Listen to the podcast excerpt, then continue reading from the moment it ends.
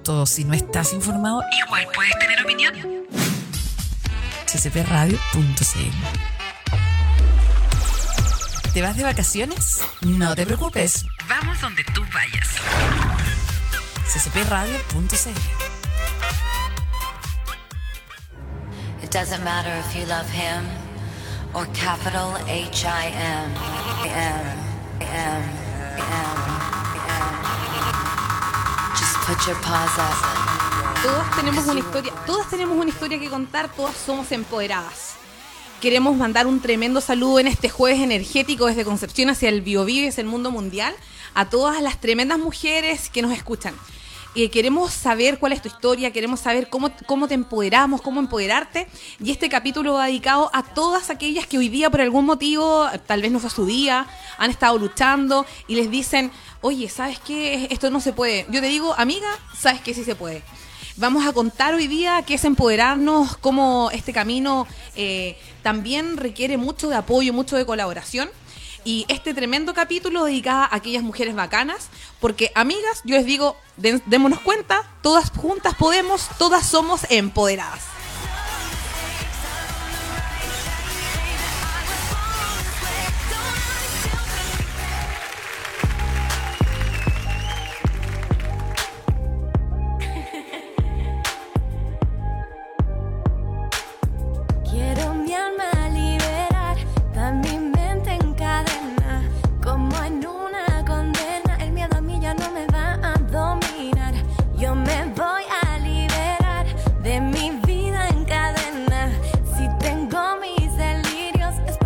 Quiero siempre transformar. Gira por mi cabeza y cuando tropieza me hace mal. Ese razonamiento de nuestro cuerpo al respirar. Que como una serpiente escurre tu mente y te hace olvidar que tú vales más que todo eso que pueden mirar. Voy a luchar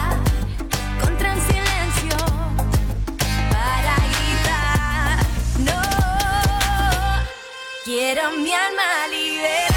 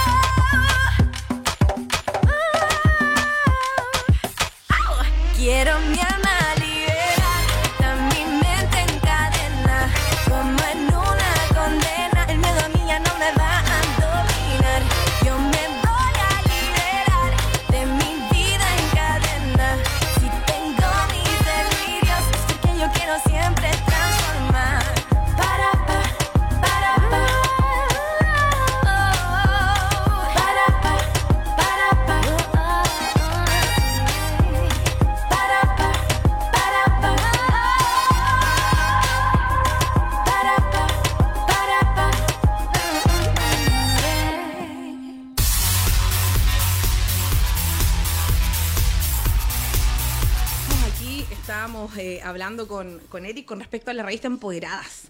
Eh, Eric, bueno, todos los, todos los jueves está con nosotros acá apoyándonos. ¿Cómo está Eric? Bien, bien, bien. Aquí estamos. Qué como bueno, siempre. Eres mi como empoderado favorito. ¿Sí? Debo decirlo, Ah. sí. Estábamos conversando. ¿Dónde está la camarita amiga? Ahí está. Esa. Sí. Bueno, no sé si ustedes conocen, nosotros estamos como empoderadas en distintos formatos. Esta iniciativa nació como un web show el 2 de agosto, siempre me acuerdo. Eh, pa- pasamos a agosto, que fue lo importante. Eso es lo importante. Exactamente, el 2 de agosto del 2018.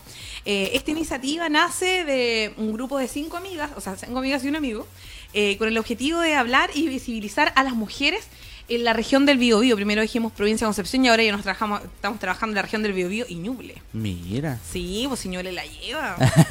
Pero, no, me van a matar los penquistas, pero sí es verdad. Yo estaba a favor de que Ñuble fuera región. Eh, viví mucho tiempo allí, así que igual soy chiganeja. Eh, y bueno, entonces justo dijimos, oye, y tenemos que visibilizar a las mujeres, y hicimos cuatro capítulos y finalmente terminamos con 14 capítulos. La primera cumbre empoderada que llegaron más de 65 mujeres Mira tú, mucha gente. mucha gente interesada en el tema de género y también dijimos, oye, ya sigamos con este tema. Hicimos la segunda, la tercera temporada a través del web show, a través del Facebook eh, fanpage Empoderadas Web Show y el Instagram Empoderadas Bio Bio. Y nos pusimos creativas y dijimos, saquemos esta revista que fue el primer número. Y que salimos aquí varias mujeres. ¿Eso cuándo fue? Ah, Eso julio. fue julio 2019. Ya. Nos demoramos un poquito entre medio entre juntar las lucas, en los temas, pero, pero, pero finalmente se pudo. La logística. Exactamente, aquí está Doña CCP en esta revista. Sí, ahí po. me fijé, está Doña Sí, CCP. es que una empoderada. Perfecto. Sí, una de mis empoderadas favoritas. Eh, entonces dijimos, bueno, saquemos la revista y el título se llama ¿Dónde están las mujeres? Y quiero saber, chiquillas, ¿dónde están ustedes? Que nos cuenten vía WhatsApp, al, al, al WhatsApp que ven en el GC también, que está en las imágenes. Y estoy buscando también dónde hay más... eh, donde dejé el, el papelito, porque son cosas que pasan en la radio, y nos cuenten dónde están, dónde nos están escuchando, por qué quieren ser empoderadas o cómo se pueden empoderar. Eso es súper, súper importante para nosotros. Eh, bueno, también contarles que en, que en- en- esta, en esta experiencia de empoderamiento también es súper importante conocer sus experiencias. Entonces queremos que nos, que nos digan hoy día y que hablemos también en todas las, todas las semanas un poco de cómo empoderarnos y qué necesitamos para ser empoderadas. Entonces la invitación es enviar el mensaje al más 569-51227-405. Y para construir igual, Eric, el tema de la equidad de género y también el empoderamiento femenino necesitamos aliados a los hombres. Entonces, en este sentido es importante que también los hombres nos digan cómo también podemos eh, aportar a que las mujeres tengan un rol preponderante en la sociedad Claro. sean mujeres mamás, no mamás, eh, profesionales, no profesionales, eh, todas son empoderadas y todos tienen una historia, eso es súper claro. Las personas ahora que estamos en este tema de contexto de la prueba, no prueba, no sé qué, cada uno podemos tener eh, opiniones, pero sin duda nos unen los factores comunes. Y en Empoderadas nosotros no vemos eh, temas políticos, no tenemos colores políticos, pero sí queremos hablar de las historias. Y por eso también, bueno, contarles que en esta primera revista dimos eh, pasos importantes y después lanzamos, Eric, la segunda revista En enero. en enero del 2020, hace poquito, con un conversatorio que llegaron 65 mujeres en pleno verano. Mira. Y hablamos de mujeres en ciencia, innovación y tecnología. Y aquí resaltar que, bueno, estas dos chicas son penquistas, son ast- eh, astrónomas, son científicas, y realizan una iniciativa de ciencia inclusiva que se llama Dedoscopio. Entonces los invito a leer esta, esta tremenda revista que la podrán retirar eh, a partir de hoy día en el Café Avisol. Vamos a ¿Dónde queda tener eso? aquí en la Galería Santander, el local, chuta, se me fue el número, número local, pero bueno, está al lado de la tienda de novias. La Galería Santander está frente a la Plaza de Armas. Ah, ya, perfecto. Una buena Sí, referencia. Exactamente, y junto a ellos también vamos a sortear un, ratito más eh, un café helado. Y bueno, ¿de qué hablamos? Porque quisimos hablar de ciencia y tecnología, porque muchas veces la brecha, según el CONICIT, como se, se menciona, estoy buscando las cifras, eh, hablamos sobre el informe de equidad desarrollado por la Comisión Nacional de Investigación Científica y Tecnológica CONICIT. Y habla muchas veces sobre eh, las áreas claves, que habla hay una, hay una brecha de ingreso eh, por hora de 27,1% para profesionales científicos e intelectuales a favor de los hombres. Y un 44% de las mujeres obtienen doctorados en áreas de ciencia y tecnología, pero solo un 31% alcanza puestos con ese grado en universidades. Mira. Tremenda cifra. Pero tú sabes desde cuándo, Eric, viene el tema de la separación en las mujeres entre tomar las áreas científicas, matemáticas, eh, eh, eh, ¿cuándo se empiezan a motivar? No, cuéntame. Bueno, yo les voy a contar a, a ti y a todos los que nos, a todos y todos los que nos están No, a escuchando. no. Bueno, a ti no, a contar el secreto que no escuche nadie más. Eh, que esto empieza hasta los 6-7 años. Los ni- las niñas hasta los 6-7 años no sienten problemas de diferenciación con el tema de las matemáticas. Pero algo ocurre ahí, ya sea en la casa, con los profes o los compañeros, a que a partir de los 6 o 7 años las niñas comienzan a sentirse menos inteligentes en áreas asociadas a ciencia y tecnología o el área STEM, ¿cómo se llama? Que no sé, no les voy a decir el tema en nombre en inglés porque mi pronunciación en English, bit English, es más o menos so-so. Entonces, em, imagínate a partir de los 6, 7 años. po. Complicado, difícil. Complicadito. Entonces, algo pasa ahí, chiquillas, y, y bueno, por eso también hay iniciativas, eh, distintas iniciativas a nivel internacional que están eh, abogando por que estas brechas se cierren. Eh, y también, bueno, los movimientos feministas que han surgido también del área de la ciencia o en distintos lugares también buscan acercar la ciencia y la tecnología a las niñas. Eso está muy bien. Exacto. Yo creo que hablando de brechas sociales, esto es como un, un tema súper importante. Bueno, y además contarles que, bueno, tenemos en esta revista, en esta revista no nos quedamos callados, ¿ah? Fuimos, igual, es súper técnica, pero también hay súper, cosas súper power. ¿Cómo qué, por ejemplo? Por ejemplo, te voy a contar, eh, ¿tú crees que la meritocracia existe en Chile? Sí. No existe. ¿No existe? No existe. Según la doctora Carmen Gloria Jiménez, que entrevistamos acá, que es una neurocientífica, nos dice que la meritocracia no existe. Por ejemplo, si tenemos a dos niños, esto lo repitió como Lorito en varios eventos, pero para que la- la- la- las personas que nos están escuchando lo, lo sepan, ¿por qué no existe la meritocracia? Eh, bueno, ella nos plantea que, eh, por ejemplo, a don... a- ay, tenemos una invitada que está afuera. Entre medio, pero no Voy a sí, voy a decir. Mientras tanto, sigo conversando. ¿Por qué no existe la meritocracia? Porque eh, ella nos plantea que ante dos niños viviendo en condiciones sociales eh, más o menos complicadas, por ejemplo, en niños que tenemos que viven en poblaciones donde no hay áreas, verdes, donde no hay, por ejemplo, eh, donde eh, no hay seguridad, tenemos el tema de las balas locas y peligros y todo, la mm, compo- composición, o no sé si composición, la conexión neuronal no, es la, no va a ser la misma. Entonces, eh, hay niños, por ejemplo, que tenemos brechas, eh, brechas de, mm, de seguridad, brechas de alimentación, y esos niños no van a poder responder a la educación de la misma manera que un niño que vivió a lo mejor en una población un poquito mejor de clase media, esforzada. Entonces ahí obviamente la meritocracia no va a existir.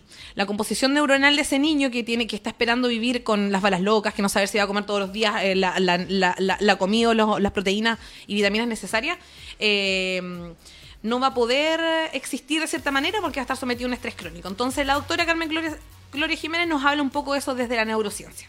Así que los invito a hablar también sobre, eh, a visitar el tema de la revista Empoderadas, a, ver el tema del, desde, desde, ese te- desde esa razón. Y también ella nos habla, junto con la doctora Paz Durán, que es una, es una científica de Valdivia, también, y nos hablan de la base desde que, desde el área de ciencia, la ciencia es un elemento clave para entregar factores eh, equilibrados y comprobados de cómo entregar bienestar social a la sociedad valga la redundancia. Eh, de hecho, la eh, Paz Durán nos menciona que para el, el tema científico, por ejemplo, la biodiversidad, por ejemplo, las inversiones que están realizando empresas forestales, los rubros forestales, Corma en este caso, por ejemplo, que promueve la plantación de monocultivos de árboles nativos o exóticos como mitigación del cambio climático, no es una buena opción. O sea, se va al hueso la, la- doctora Paz Durán de Valdivia. Y lo plantea tan, tan cierto y tan certero con este tema que su carta fue publicada co- con la- por la revista Science. Ellas enviaron una carta a la revista Science. Entonces nosotros lo vimos en Twitter, lo vimos y uno de repente dice, oh, esta gente está como tan arriba. Nosotros dijimos, fuimos a las redes sociales, le enviamos un mensaje y nos contestó y aquí tenemos su entrevista donde habla de eso. Y bueno, también hablamos la doctora Ana Araneda, que es de Concepción, doctora en ciencias ambientales, que nos habla de que las carreteras hídricas no sirven. No sirven. No sirven las carreteras hídricas. Pero si quiere enterarse más, lo puede leer en la revista Empoderada, que es de distribución gratuita, lo puede descargar en Ichus o Isus, no sé cómo se dice esta cosa, y a esta altura de la mañana con tanto con tanta cosa, lo útil escolar y no sé qué cosa que anda corriendo. Eh, no, ya no me acuerdo cómo se pronuncia, pero usted la puede descargar y puede hablar y revisar y comentarnos. Y bueno, recuerden chicas que todas tenemos una historia, todas, todas somos empoderadas y hoy día vamos a hablar, vamos a partir con Lorena Manríquez, que es de Casa Vicul. ¿Cómo estás Lorena? Nos vas a contar una tremenda noticia. Eh, pucha, yo te seguí en las redes sociales y eres una emprendedora. nata. Hola, em, bueno, sí. Sí, eh, yo, bueno, yo de formación soy ingeniera comercial y mm, siempre me llamó la atención el rol social del área igual. Sí. Así es que, claro, desde ahí siempre he trabajado con emprendedores. Así es que este proyecto educativo surge también por, por una necesidad que de la cual fui parte y sé que también muchos lo son. Cuéntanos un poco, hoy día vamos a hablar de Casa Vicul. Eh, estuve mirando su página, su proyecto. Ustedes tienen una opción distinta. ¿Cómo nace? ¿Cuál es la historia de Casa Vicul y cómo nace y quiénes están liderando este proyecto? Ya, mira, la casa Vicul ya lleva un año de, como casa, parte como una casa taller. Yo tengo cuatro hijos y también... Tiene un, un parte- doctorado en crianza. sí, sí. Y parte también por yo tener un espacio para poder trabajar en lo que yo hago y que mis hijos estuvieran ahí. Y empezamos a impartir talleres los fines de semana. Eh, y desde ahí en adelante, después ya el año pasado surge la necesidad de, de, de funcionar eh, como after school eh, y en el verano también. Pero eh, también la motivación es que encuentro que todas las personas, como que existe mucha diversidad de personas y de niños, pero no Sí. así existe la misma diversidad en cuanto a la educación. Encuentro que no hay un espacio para cada niño, como quien Sí. Entonces, por ahí parte, eh, mi gran inspirador igual son mis hijos, mi hijo mayor sobre todo, que se llama Fede, él igual este, ¿ah? Entonces, eh, la verdad que hay colegios muy hermosos de los cuales hemos sido parte, pero eh, no era lo que nosotros necesitábamos. Eso yo creo también llevar un poco, eh, yo creo que todas las que, bueno, las que tenemos hijos eh, o, estamos con, con niños a cargo, niñas y niñas a cargo, nos cuestionamos justamente ese problema son los niños, el colegio, la educación. eh, eh, yo creo que aparte del estrés adicional de empezar con las tareas y todo en el día a día, muchas veces nos decimos, oye, nos, nos, nos piden que los niños estén sentados, que puedan estar, eh, llegan los psicólogos, los profesores, los como que ya saben que pucha la pastillita, Ritalin, ¿y qué pasa? Eh, ¿Qué opciones tenemos? Porque también es eso, eh, ¿qué, qué, qué, qué podemos hacer nosotros como mamá eh, para ver este tema? Porque podemos saber mucho, pero cuando nos tocan nuestros hijos, como que de cierta manera no, nos paralizamos y decimos, miramos al lado y decimos, ¿qué? qué- Sí, cómo no, sí es complejo porque igual yo creo que al final todo parte porque todas las mamás deseamos ser la mejor mamá para nuestros hijos y, y nos da cierto temor igual. Ahora, mis hijos nunca han estado en la educación tradicional, siempre han Ah, estado mira. en, en colegio de, de pedagogía Montessori o Waldorf. Eh, y también eh, yo tengo una percepción también desde el lado del emprendimiento, que ya igual Sí. han cambiado bastante los tiempos y todo, y ya cambió un poco el paradigma de ciertos que, que no sé, que ir a la universidad es casi tu única opción, o, mm, o que no sé, pues los puntajes que digan mucho acerca de cuánto tú sabes, bueno, y también la información, también este último año la tecnología ha cambiado tanto que ya deberías el sistema educativo también ponerse un poco a la altura y que no ha cambiado mucho desde hace tanto tiempo.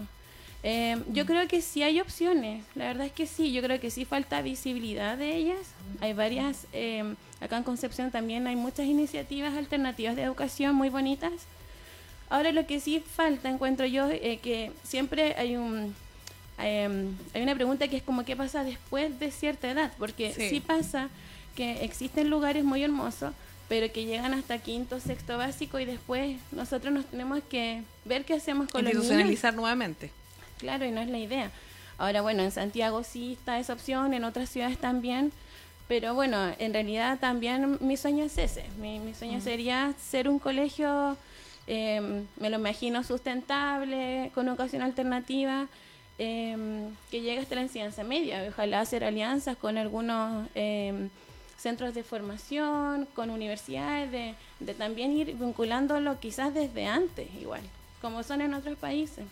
Lo- Lorena, y bueno, también yo creo que el, la metodología Waldorf, Montessori son metodologías eh, orientadas también un poco para que nos, nos escuchan eh, a, ir más paso, paso a paso con, la, con el aprendizaje del niño y más con la experiencia en sí, ¿cierto? Como más con la práctica, volver a lo básico, la naturaleza, pero, mm, pero también yo creo que hay un tema de accesibilidad económica.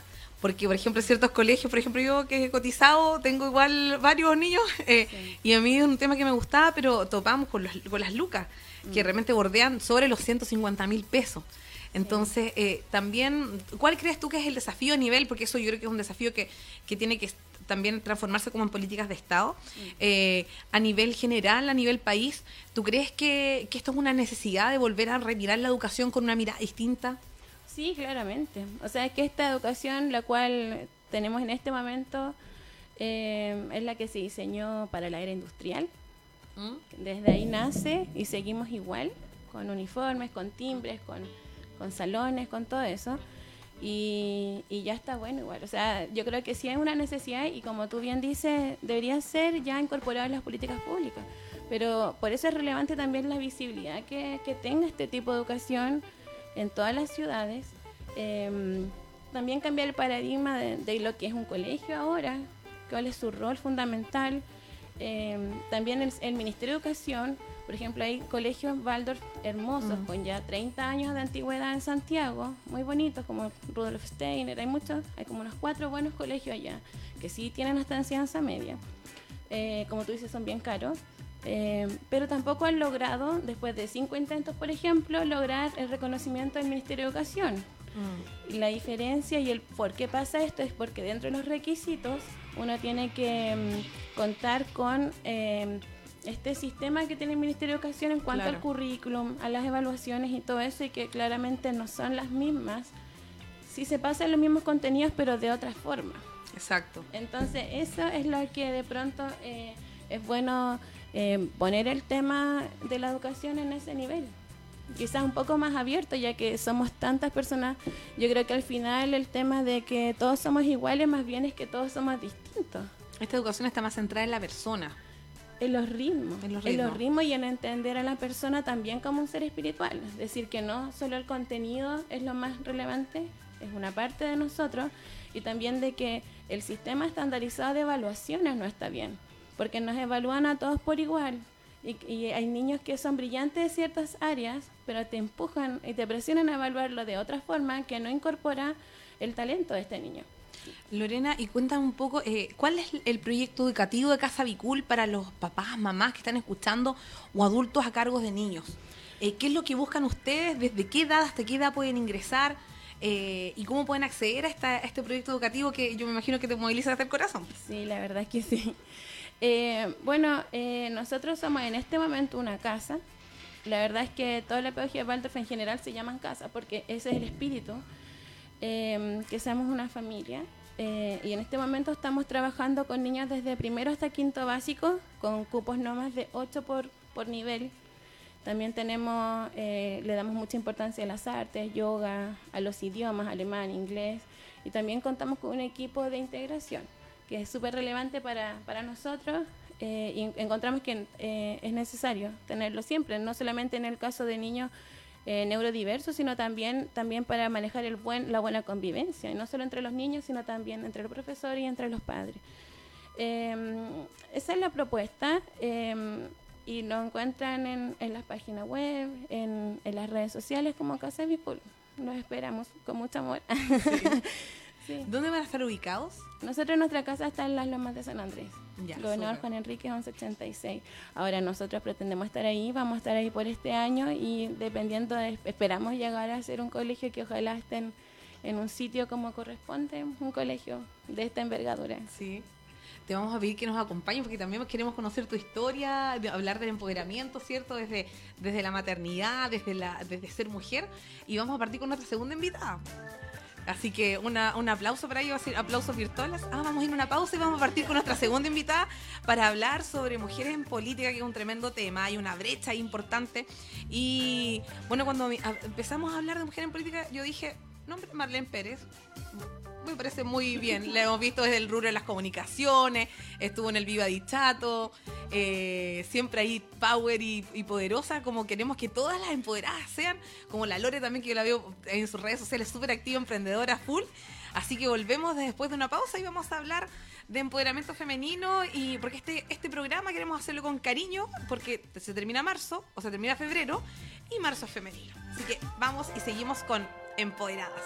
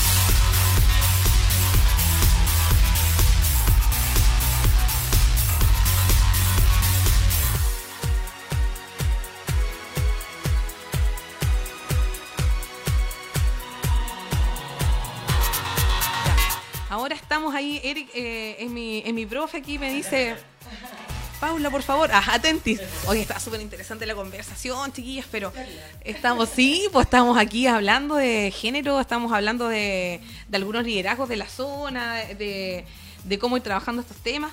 Y bueno, yo comentábamos en la primera parte eh, sobre eh, este capítulo, abrimos sobre el empoderamiento femenino, cómo es empoderarnos. No sé si llegaron WhatsApp, no tengo idea dónde está el teléfono para variar. Eh, y queremos hablar también, hablamos sobre cómo ser surge Empoderada y que volviendo, volviendo a este tema, Empoderada, ¿cierto? Conversamos que es una plataforma de comunicación. Eh, hay distintas personas que, han- que están trabajando en temas de género, pero nosotros nos definimos como un, sí, un medio de comunicación. Somos, no es que seamos agrandados, pero estamos trabajando en eso. Estamos en esta versión web show que estábamos en Facebook, eh, que ahora vamos a volver a retomar en mayo, junio. Eh, estamos también en, en esta revista que ya lleva su segunda edición y vamos a trabajar en la tercera. Y además en esta versión de Empoderadas Radio que partimos en, en Los Ángeles. Y después eh, la radio CCCP nos dijo, Doña CCP y Don CC Doña CCP nos dijeron, oye Paula, ¿por qué no vienes a probar Suerte Empoderadas Radio? Yo le dije, como soy oyente, le dije, bueno, ya, me gusta la idea. Pero tiene que ser como una radio FM, me dijeron. Eso fue lo primero que me dijeron los chiquillos, sí, doña CCP me, me retó, me dijo, no, tienes que ser una Paula más distendida. Y yo le dije, ya, pues démosle. Y como yo soy obediente, aquí me desordeno. Así que, pero, y bueno, para desordenarnos juntas estamos con dos tremendas invitadas. En la primera parte hablábamos con Lorena Manrique, que nos contaba desde este tremendo proyecto que es Casa Bicul, que a mí me encanta. Me encanta el tema de la metodología Waldorf, el tema de, de la metodología Montessori. Creo que es una instancia distinta, Lore, así que bueno, muchas gracias por contarnos de esto. Y también, ¿sabes a quién traje, Lorena? No. Ah, a una No tremenda invitada. Nos- aquí estamos conversando, vamos a sacar la selfie después. Eh, a Marlene Pérez, po. Sí, bueno, primero saludarte, Paula. Eh, saludar también, por supuesto, a que está en los controles.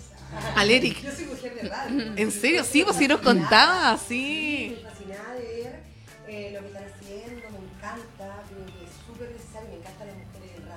Oye, mira, es que tienes que escuchar. No, sí, pues yo soy. Sí, te estuve. Exacto, no, te estuve viendo ahí junto con la María José Yodra. Yo- no, yo te escuchaba, en serio, yo te escuchaba. Me encanta también la radio. Yo además, yo llevé mucho tiempo. En Radio Punto Siete, estuve en el Canal 9, estuve en la femenina, cuando partí en la Oceanía, que hice mi Mira. cuando estuve en los perelocutores.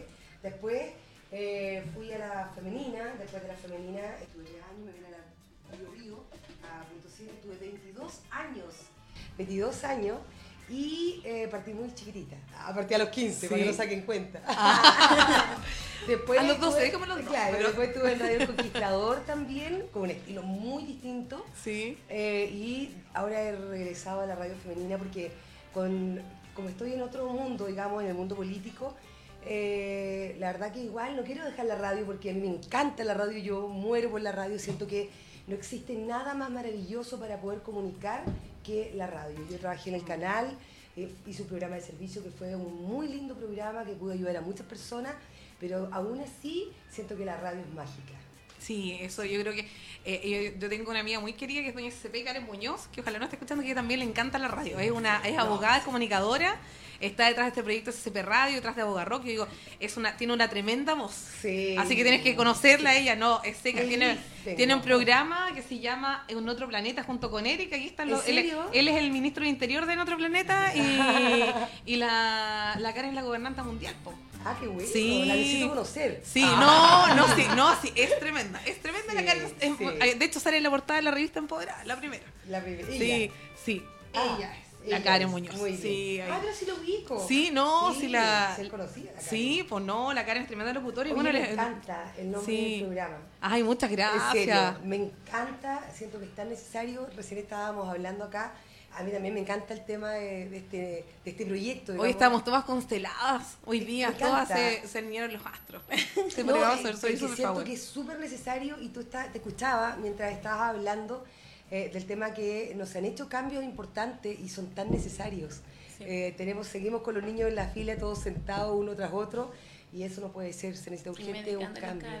Sí. Sí. Bueno, les tengo una noticia. Hoy día la doña CCP me autorizó para que nos pasaran un poquito la hora. Ay, qué bueno. Así que vamos a yo, yo me alegro mucho, ¿por qué? Porque yo llegué un poco retrasada, me pasó una- un pequeño percance en el camino Sí, se nos contaba. y ahí estaba ya, estaba nerviosa porque eh, intento llegar siempre, más todavía a una radio. Debo ser súper honesta y, y siempre ando atrás corriendo, pero cuando voy a un programa de radio, siempre creo que tengo que llegar a la hora a un programa del canal. ¿Por qué? Porque yo trabajo en radio y sé lo que significa tener que rellenar cuando no llegan los invitados. No, pero no te preocupes, sí que mientras tanto estuvimos contando lo de la revista, no estaba puteado en un relleno, pero no importa. Así que total, ahora te voy a contar a los auditores Sí, que, sí. de qué era esto. Y Sí. cuéntanos un poco, Marlene, eh, bueno, cuando empezamos a hacer este tema del programa, empezamos a, a hablar de mujeres, mujeres, eh, mujeres que tienen toda esta historia detrás. Y muchas veces, eh, yo creo que ver- verte en la tele, como dice la, Sí. la- la gente, verte en el video de chato, en todo el tema de las comunicaciones, dices, oh, es famoso y todo. Pero detrás también no es que se llega ahí por, por llegar. O imagino también lo que le ha pasado a Lorena con su proyecto, no dice, oye, pero ahora tiene un proyecto. Te le pasé a pegar el micrófono, perdón. Y, eh, tiene un proyecto educativo, oye, va a estar, está acá. No hay un tema detrás, entonces, eh, ¿qué ha significado empoderarte para ti y qué costos ha traído también? Sí, bueno, yo la verdad que siempre he dicho que soy eh, una afortunada, que Dios me ama, siempre digo eso, porque la verdad que sí, pero siempre me ha costado mucho. Yo cuando partí, eh, cuando comencé, digamos, eh, pudiendo estudiar otra carrera, yo quería hacer, eh, trabajar en radio, siempre me encantó trabajar en radio, siempre me gustó estudiar eh, algo relacionado con la radio. Eh, y me gustaba ser locutora, yo quería hablar en la radio, no quería ser Sí. periodista y traer una noticia solamente, yo quería poder comunicar Transmitir. muy distinto, transmitir, o sea, hoy día los periodistas tienen la maravillosa posibilidad de poder hacer un programa y poder hablar, y, pero antes los periodistas se dedicaban netamente a... eh, Eran informadores. eran informadores. Entonces, cuando, eh, cuando yo quise estudiar, digamos, a mí me gustaba y me encantaba el tema de la radio, me fascinaba. También me gustaba el teatro. Bueno, pero para resumir, para resumir, la verdad que yo comencé y siempre eh, me costó mucho sacrificio, pero debo reconocer que la voz me ayudó mucho. Porque todo el mundo encontraba que tenía un tono de voz distinto al común de las mujeres. Entonces, eh, me empezaron a llamar y empecé a, a- y a mí me encantaba. Entonces, yo en este tiempo, cuando la radio era bastante más así, correcta, Como estructuradita. como estructuradita, Como bien portada. como bien portada. Era una radio señorita, como decían, uno diría Sí. como los estereotipos, una radio señorita. Entonces yo era todo lo contrario, me reía y si me equivocaba, me- yo, siempre he sido igual. La verdad que no he cambiado mucho. Entonces eso me ayudó montones porque eh, la, la natura- naturalidad en la radio de verdad que se valora porque la gente, yo estoy convencida, Paula, que la gente en la casa, las personas que escuchan la radio, logra uno transmitir lo que uno es. Es impresionante, pero nada es casualidad en la vida, nunca, nada es casualidad. Cuando tú haces un trabajo que quieres, cuando a ti te gusta comunicar, cuando a ti te gusta ayudar, la gente lo percibe. Y eso me pasó, a mí me empezó a ir muy bien, me llamaron de la femenina. Yo, yo cuando comencé, encontraba que femenina, me encontraba que era lo máximo y decía, algún día yo voy a estar ahí. Y después cuando estaba en la femenina me llaman de la Bio Bio, imagínate, lo- cuando, Imagínate. cuando la Bio Bio era como la Bio Bio, o sea, era como referente. era, claro. Y bueno, y la verdad que siempre he sido tremendamente responsable, siempre trabajé, yo la verdad que no sabía de licencia y me encantaba. eh, todas las penas, las alegrías y todo lo viví en la radio. Porque a veces cuando tenía una pena muy grande, he pasado momentos muy complicados, familiares, eh, siempre la radio era un escape. O sea, yo llegaba a la radio y se me olvidaban todos los problemas. Entonces eso es, más, maravilloso. Pero me costó mucho, dejé a las yo tengo tres niñitas, la Pía, la Renata, la Josefa, y eh, la verdad que tú tienes que dejar muchas veces a tus hijos eh, por la radio, porque además de la radio yo tenía que animar eventos, siempre me empezó a ir muy bien y siempre me llamaban para animar eventos, actividades. Y, a mí me encanta trabajar, soy un poco trabajólica, entonces igual descuidas a los niños, pero lo que, lo que es más doloroso son los fines de semana. Porque yo Sí. estuve por 22 años trabajando todos los sábados. Todas las tardes de los sábados trabajaba. Entonces, tú no sabes, no sueño para mí viernes y sábado. Y cuando me fui al Conquistador, tenía viernes y sábado y nunca trabajé un feriado. Entonces, eso uno va logrando, pero eso me costó después de 22 años. O sea, yo todos los sábados trabajaba. Entonces, tú sabes lo que significa para los hijos que terminan las clases y el viernes yo que el sábado quería salir con ella y no podía porque comía rapidito porque a las 2 de la tarde entraba a la radio. Claro. Entonces igual, harto sacrificio, pero todo lo que te entrega la radio es tan maravilloso, es tan lindo poder ayudar a través de la radio que debo reconocer que soy una agradecida. O sea, después fui candidata a consejera y los votos que tuve, no te quepa ninguna duda que fueron gracias al trabajo que hice en la radio. Me viene todo un trabajo detrás. Yo creo que también eso, darnos, darnos un poco cuenta del. Eh, hablábamos, ¿cierto? Vamos, retomamos, vamos a hablar del maizplen y todo qué significa. Pero también mucha gente dice, oye, le va tan bien y todo, y la poca solidaridad femenina. Y yo creo que hacer la invitación a las que nos escuchan eh, a cambiar un poco ese tema, porque muchas veces dicen, hoy se ve mina, se ve regia, se no sé qué, la vemos acá. Pero hay todo un tema detrás, o sea, Sí. no todo es casualidad. No todo es casualidad. Sí, eh, Lorena, ¿y qué- ¿cómo ha significado para ti? Bueno, tú tienes, eh, tremenda mujer, tienes cuatro hi- hijos e hijas. Sí, Cuatro, sí, de- así que sí, sí. tengo eh, Ingeniera hombre, comercial, mujer, hombre, mujer. emprendedora, ahora con este proyecto educativo Casa Bicul, que los invitamos también a seguirlo en sus redes sociales. ¿Cómo ha significado también para ti empoderarte desde los distintos ámbitos? No solo desde, porque uno dicen, hoy tener hijos ah, y tener hartos es como chuta, eres mamá todo el día. No, también usted es mujer. ¿Cómo te has empoderado tú también desde, de- desde, este, desde tu género? Mm. ¿Qué ha sido empoderar- empodera- empoderarte para ti? ¿Qué costa ha traído también?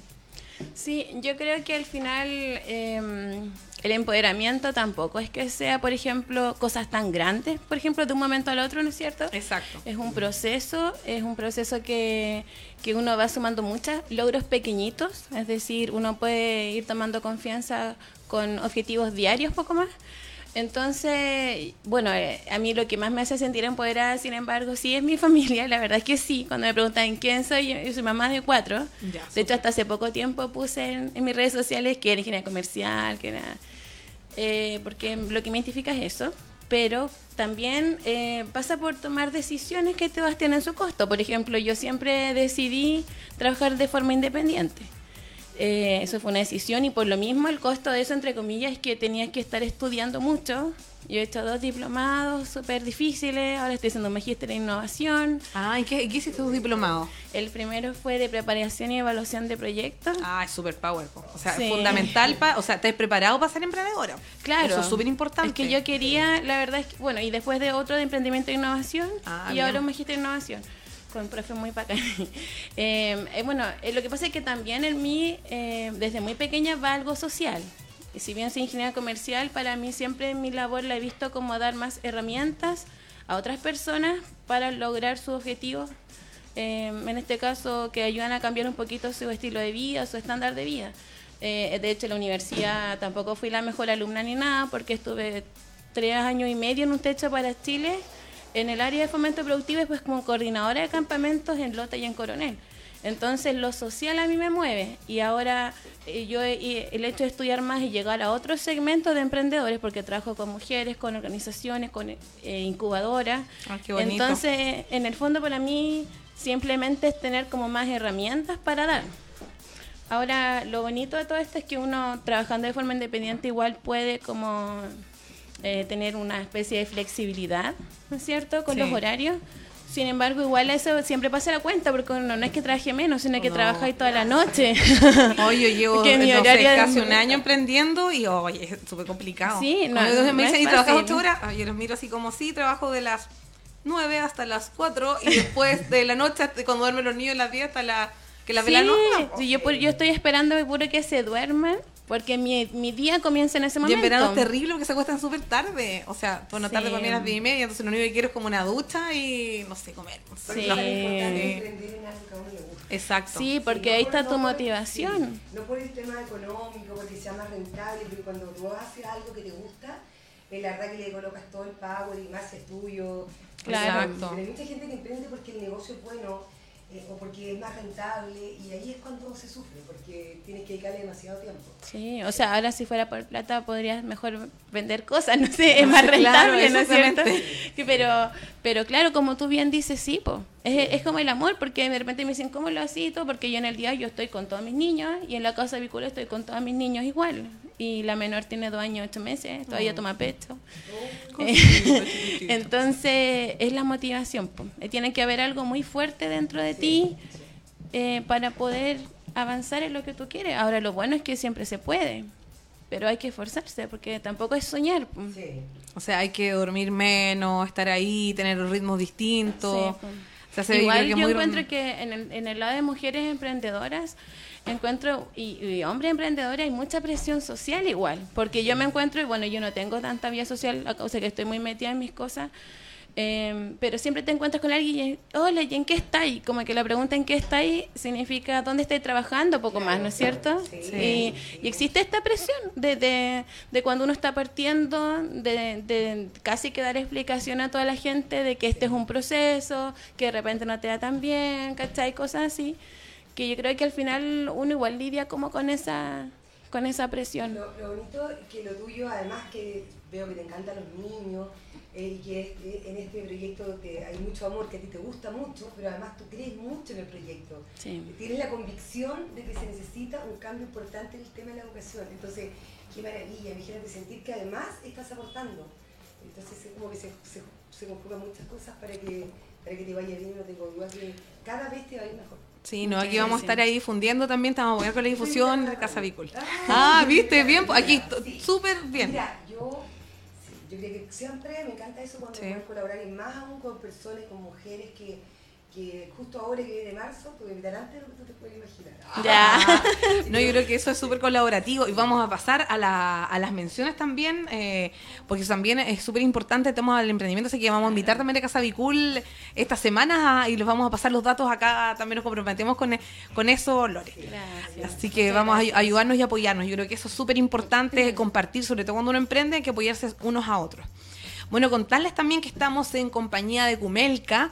Eh, Casa Cumelca es un espacio que está ubicado en Chihuayante, de la Seca Claudia, ella es educadora diferencial y también ofrece un espacio para los niños y las niñas eh, poder enseñar, eh, acercarlos a la música, música en colores. Es un, un espacio distinto, es una casa y un ambiente familiar. Así que los invitamos a través de sus redes sociales con Casa Cumelca. También estamos con Café Avisol, que ya dijimos está ubicado en la Galería Santander. Bueno, hoy tenemos un concurso de en helado, un café helado para dos. Puede ser amiga, amiga, amiguex, no sé, ahí vamos, vamos todos juntos, después vamos Café Avisol. Las chiquillas son emprendedoras, ahí está. Eh, Avi esperándolas a hacer, te juro que el mejora de palta Concepción, bueno, yo ahora estoy cuidando, entonces no, pero si es una, una palta así, uno puede ir a escuchar tranquila, así como aquí en la Galería Santander. Así que bueno, con el tema también de- del estallido social y que está con mucha gente, mucha gente dice, oye, el centro está destruido, no sé qué. No, ellas están ahí abriendo, está en la Galería Santander, frente a la Plaza de Armas, eh, donde está Saxoline, pasándola, vamos a pasar la publicidad. Eh, siguen entrando derechito al lado de la tienda de novias, ahí está Café Avisol. Un espacio para ustedes, chicas y chicos que nos están escuchando. Y también bueno, comentarles que eh, estamos en la CCP Radio, tenemos distintos programas eh, enfocados. Está. eh, tenemos La Revolución Nerds, me encanta ese programa. Tenemos también Bitácora, que lo pueden escuchar, es un programa distinto, dedicado al área cultural. Son secos los chicos que están ahí trabajando en otro planeta, donde está Doña CP, que es la señorita Karen Muñoz, que es la voz una de las voces femeninas de, de la región del Biobío y es tremenda voz y la voz sexy de la hora también de, en, en CCP Radio. También tenemos eh, Virémonos Luego, sin corbata, con la rusa que es súper seca, me encanta también ella. Y también, no sé si me, está- me estará olvidando algún programa. Ah, el programa del FEFO, El lado oscuro de la radio, que es eh, el lado oscuro de la radio. De FEFO se llama. Son todos aquí comunicadores emergentes, así que no, los invitamos. El sello de la radio, eh, chicas, es un sello distinto. Eh, no, es súper como, eh, eh, eh, queremos ser la voz de Conce, ese es el eslogan. Sí, y CCP es por Concepción. Exactamente. Excelente. Sí, no, súper, pero eh, súper power. Y bueno, también eh, estamos también con otros oficiadores que vamos a nombrar en un ratito más. Eh, y bueno, yo quiero, quiero hablar un poco de que no- nos, puedan, nos puedas contar, Marlene, tú estabas en el mundo de las comunicaciones. ¿Cómo viene este tema político? Eh, bueno, la verdad que yo estaba feliz en el mundo de la radio, eh, pero en un minuto también, eh, siempre me, me pidieron, porque la radio me permitió, la radio punto siete específicamente, me permitió ser una radio muy eh, una persona muy cercana, la gente me conocía mucho. ¿Qué programa tenías en la punto 7 para recordar? Eh, la- eh, todo el tiempo tuve durante la tarde, porque en la punto 7 es como continuidad. Sí. Eh, entonces, como yo era la voz de la radio punto 7 que partía a las 2 de la tarde y terminaba a las 3 de la tarde, ah, perdón, a las 5. Mira. Y en el canal estaba eh, a eso del mediodía, ¿Ya? el programa Cuenta Conmigo. Mira. Con el canal regional. Estaba con el Cuenta Conmigo y ahí teníamos profesionales del área de la salud, eh, profesionales del área de, del derecho, ¿verdad? Abogados que hablábamos de distintos temas y ayudábamos a las personas y se veía mucho. Era un programa tan lindo, de verdad que era un programa maravilloso. Yo creo que fue uno- una de las cosas que me hizo muy feliz, porque a mí me encanta la radio. y para mí hacer televisión no era, yo no soy de las personas que me, maquillo la uña todos los días, Claro. colores distintos, ni me maquillo la cara. Entonces, ir a la radio, cambiarte ropa así, de colores, y, eso ya me agotaba. a mí me gustaba hablar y transmitir, pero no preocuparme como mucho de mi, de mi apariencia, un día más tenía que hacer chocho, lo veo muy a Lisa. Eso Claro, mucho para mí. Entonces, Mm. pero eh, en mi estilo logré hacer el programa y me fue muy bien, fueron unos años preciosos, tenía un tremendo equipo y la verdad que fue un programa que ayudamos mucho y eso me hizo muy feliz. O sea, y, y ahí empezaste a conocer el, el servicio social, porque ya el ser comunicadores, ya difundir, ya es un tema, un- un- una labor social importante. Sí. Pero ya acá era una, ya foco claro. A mí me empezaron a llamar, me llamaban para que fuera candidata concejal, me llamaban y yo política no, o sea, yo veía en la radio la gente hablar de los políticos y, y hay un desprestigio tan grande con la clase política, eh, hay- y, y yo sentía que ponía un motivo, o sea, jamás lo vi como una opción, pero me lo dijeron tantas veces que cuando tú cumples 40 años, Paula, ah, uno dice, ¿y qué pasaría? No quiero decir mañana qué pasaría si lo hubiese hecho, no sé si me entiendes.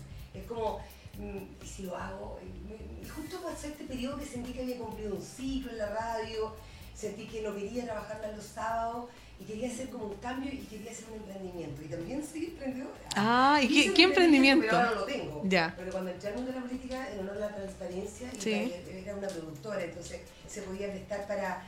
eh, Claro, mal entendido. Y por lo tanto, yo trato de ser súper eh, correcta en mi, en mi actuar y dije, no, o sea, si me voy a dedicar a esto, me voy a dedicar a esto, me voy a dedicar bien a esto. Por lo tanto, dejé todo lo demás y me dediqué al tema de la política. Bueno, y ahí me, me, me ofrecieron ser consejera regional, candidata, y la verdad que yo lo veo en todas partes. Yo le decía, porque para concejal necesitas como mil, mil votos, para consejera tiene que tener cinco mil. Wow. Pero me encanta ser consejera porque tenías recursos para poder ayudar a las personas. Tú tienes la posibilidad de ayudar de manera concreta a las agrupaciones con proyectos. Entonces, lo encontraba fascinante.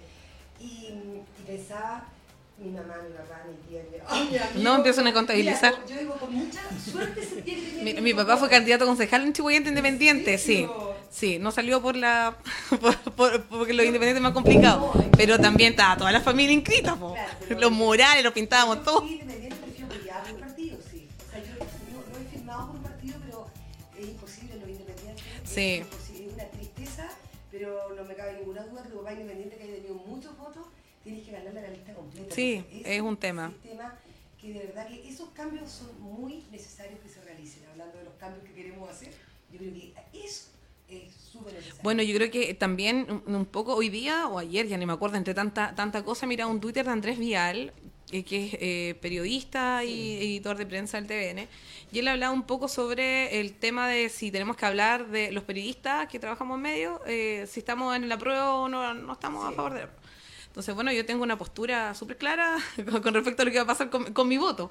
Pero yo creo que también es un desafío, bueno, ahora que viene un tiempo de- de- vienen, siento yo, tiempos que nos van a separar, más que nos van a unir. Kramer decía el otro día que, que, que independiente que no estemos de acuerdo, igual tenemos que llegar, o sea, somos... El respeto es súper clave. Eh, yo, yo tengo mi posición súper clara con el, con el tema. Yo, o sea, yo, yo voy a votar a tengo mi posición de que es un tema eh, súper importante, etcétera. Pero yo creo que en estos, en estos espacios que tenemos que hablar de empoderamiento, hablar de temas sociales, eh, también trabajo mucho en el ámbito social, me gustan mucho las mujeres que están trabajando en este tema. eh, y de repente me preguntaban, nos entrevistamos, por ejemplo, en la primera, en la primera revista, que estaba la Fran Paroy, a mí me dijeron si era de derecha, entonces yo dije, oye, no, si yo tengo, no soy de ese lado, pero tampoco no sé qué tiene que ver mi, mi, mi o sea, si, si puede ser de ese lado no puede ser de ese lado, un tema mío, ¿cachai? Eh, eh, pero aquí trabajamos con todas, pues el eslogan es todas, todas somos empoderadas. Y en este estallido social, chicas, eh, en este en esta separación que va a empezar a ver ahora con las campañas, ahí empezar a ver el tema de campaña, ¿cómo lo viven ustedes desde sus su casos, hogares tú en el tema político? ¿Y qué desafíos creen que tenemos las mujeres, qué voz tenemos las mujeres en este cambio social? Lore. Bueno, yo la verdad estoy súper ajena a, a esos temas. Eh, obviamente siempre uno tiene una postura, pero la verdad que en este último tiempo estoy más en un rol de, de mamá, como quien dice, y de mamá que, que protege un poco a sus hijos.